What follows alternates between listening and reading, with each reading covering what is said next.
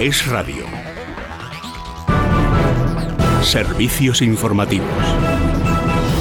Buenas tardes. Nuevo choque en el seno del gobierno de coalición a cuenta de la postura del Ejecutivo frente al conflicto entre Israel y los terroristas de Hamas, que ha costado también un encontronazo con la embajada de Israelí en nuestro país. Encontronazo que ya está resuelto, según el ministro de Exteriores, que ha sorteado la pregunta, como van a escuchar, desde la ministra de Derechos Sociales, Yone Belarra, se ha cedido acusando a Israel de genocidio, tachando al Estado israelí de ocupante o pidiendo que España denuncie a Netanyahu ante la Corte Penal Internacional. José Manuel Álvarez. La política exterior de España la fija el presidente del Gobierno, se ejecuta desde el Ministerio de Asuntos Exteriores y que las dos voces autorizadas en España y en cualquier país del mundo son los presidentes y los ministros de Asuntos Exteriores.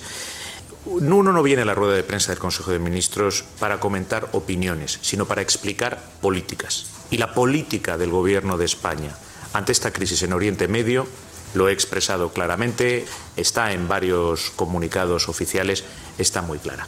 Palabras que no comparte la ministra de Derechos Sociales por mucha rotundidad que trate de mostrar el titular de Exteriores. En TV3 acaba de defender Yone Belarra que ella también habla en nombre del Gobierno como miembro del mismo. Es más, se atreve a pedir valentía a la parte socialista ante este conflicto las personas son las responsabilidades. Eh, al Partido Socialista le ha costado mucho entender que este es un gobierno de coalición, pero nosotras también hablamos en nombre del Gobierno de España y el Gobierno de España, al menos una parte, piensa lo que yo estoy diciendo y creo que además el Partido Socialista tiene que, eh, digamos, ser más valiente en sus posicionamientos y creo que sería un, bueno, quedaría una mancha imborrable en la historia de nuestro país si bajo la presidencia de española del Consejo de la Unión Europea se produce un genocidio contra el, contra el pueblo de Palestina. Más asuntos, porque también hoy el expresidente Felipe González ha defendido en Antena 3 que si Pedro Sánchez no necesitara los votos de Junts para ser investido presidente de nuevo, no se plantearía ceder a la amnistía que le pide el separatismo catalán.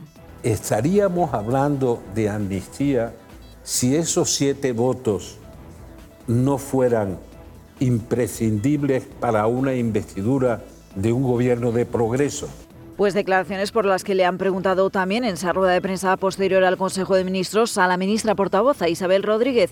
Insisten que de momento no hay una decisión tomada y que lo que se acuerde, dice Rodríguez, para conseguir el apoyo a la investidura de Sánchez estará siempre dentro de los marcos de la Constitución española. Por supuesto, escuchamos con, atención al presidente Zapatero, como mismo respeto que esta mañana también al presidente eh, González. Nada está acordado hasta que todo esté acordado y lo que se acuerde será constitucional.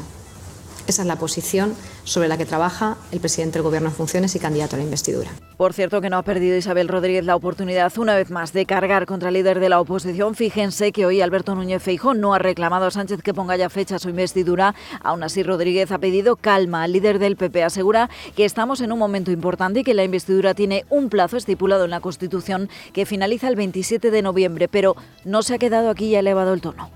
Yo entiendo que el candidato frustrado, señor Feijó, pues tenga que aprender a gestionar esa frustración y además se lo recomiendo, porque se le va a hacer duro. Tiene que aprender a gestionar su frustración y a calmarse, porque el comodín de la crispación ya no funciona. España está harta de crispación. Y todo ello mientras a esta hora se reúnen los ministros de Economía de la Unión Europea en el ECOFIN con la vista puesta en conseguir un acuerdo de los 27 sobre las nuevas reglas fiscales antes de que finalice el año. Leticia Vaquero, buenas tardes. Buenas tardes. Un ECOFIN que se celebra en Luxemburgo y donde se pretende que haya un acercamiento mayor para volver a la imposición de políticas fiscales más restrictivas para reducir así los elevados niveles de déficit y de deuda pública. Hasta ahora las posiciones más enfrentadas son las de Francia y Alemania. A su llegada, la vicepresidenta primera del Gobierno en funciones, Nadia Calviño, no ha visto mal que se pueda producir un pacto franco-alemán al margen de las negociaciones de los 27. Apoyo y aliento todos los intercambios que puedan propiciar un enfoque constructivo. Hasta el momento es lo que veo. Hasta ahora lo que veo es un acercamiento muy constante por parte de todos los Estados miembros. Y es que minutos antes el ministro de Economía francés ha manifestado su intención de reunirse con su homólogo alemán para encontrar una postura común que permita avanzar al debate político y ha llamado a llegar a un acuerdo rápidamente porque asegura está en juego la credibilidad de la Unión Europea, pero hasta la reunión del 9 de noviembre no se verán los primeros avances. Gracias Leticia, con esta información llegamos al final de este boletín informativo. Como siempre todo, estoy mucho más en Es Noticia a las 2 de la tarde. Más información en libertadigital.com. Todos los boletines en esradio.fm.